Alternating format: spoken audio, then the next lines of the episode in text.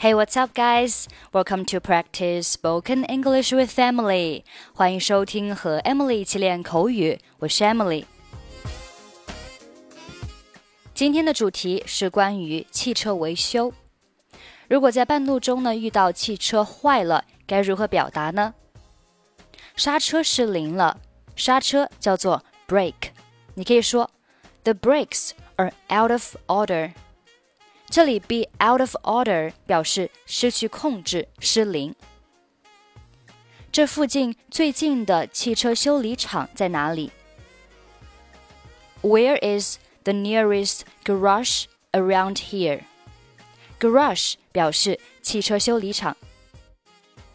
出租车的发动机出了故障。Something has gone wrong with the taxi's engine. Something has gone wrong with 表示什么什么出毛病了，出故障了。离这里不远处有一个汽车修理厂。There is a garage not far from here. 出租车发生什么故障了？What's wrong with this taxi?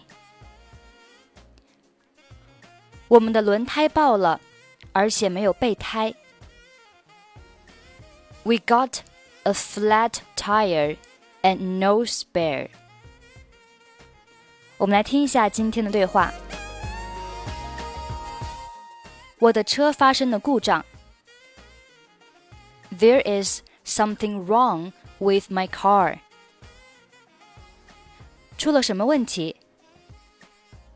What's the problem? 我也不知道，发动不起来了。 首先，我得下车检查一下，有可能是发动机出问题了。I have no idea. It won't start. First of all, I need to get off and check it up. There could be something wrong with the engine. 需要我看一下吗？Do you want me to take a look? 不用了，谢谢。我想我可以自己应付。No, thank you. I think I can handle it by myself. 好吧，如果有什么需要我帮忙的话，请尽管告诉我。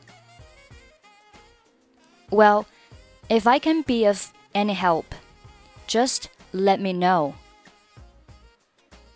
我会的，谢谢了。 你人真好。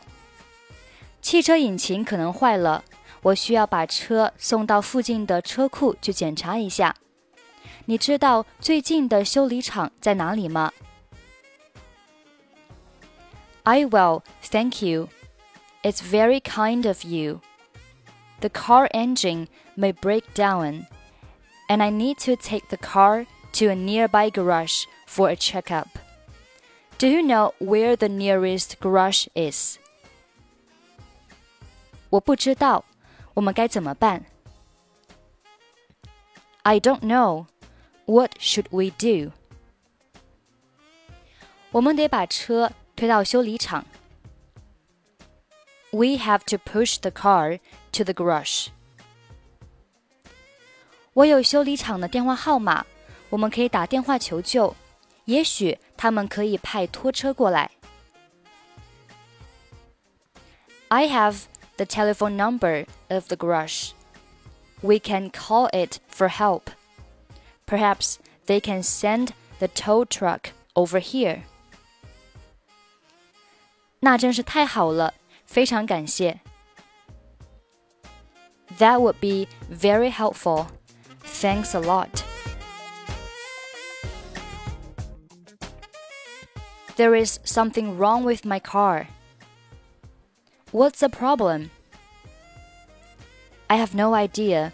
It won't start. First of all, I need to get off and check it up. There could be something wrong with the engine. Do you want me to take a look? No, thank you. I think I can handle it by myself. Well, if I can be of any help, just let me know. I will, thank you. It's very kind of you.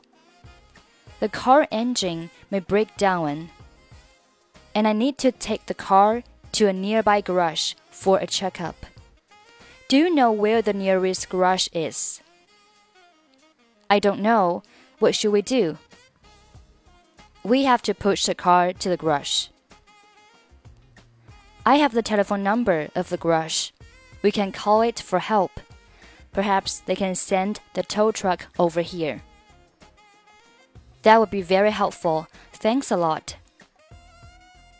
Okay, that's pretty much for today. 想要参与本期节目的跟读版本以及语音打分，欢迎您关注微信公众号“英语主播 Emily”，在公众号里回复“节目”两个字即可加入。I'm Emily. I'll see you next time. Bye bye.